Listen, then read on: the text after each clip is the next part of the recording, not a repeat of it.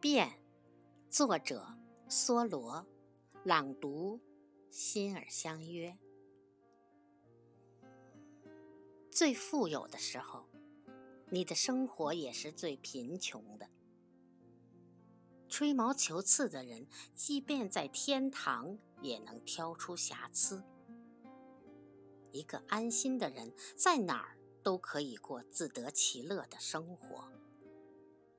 抱着振奋乐观的思想，如同居住在皇宫一般，犯不着千辛万苦求新。无论衣服还是朋友，把旧的翻新，回到他们中去。万事万物没有变，是我们在变。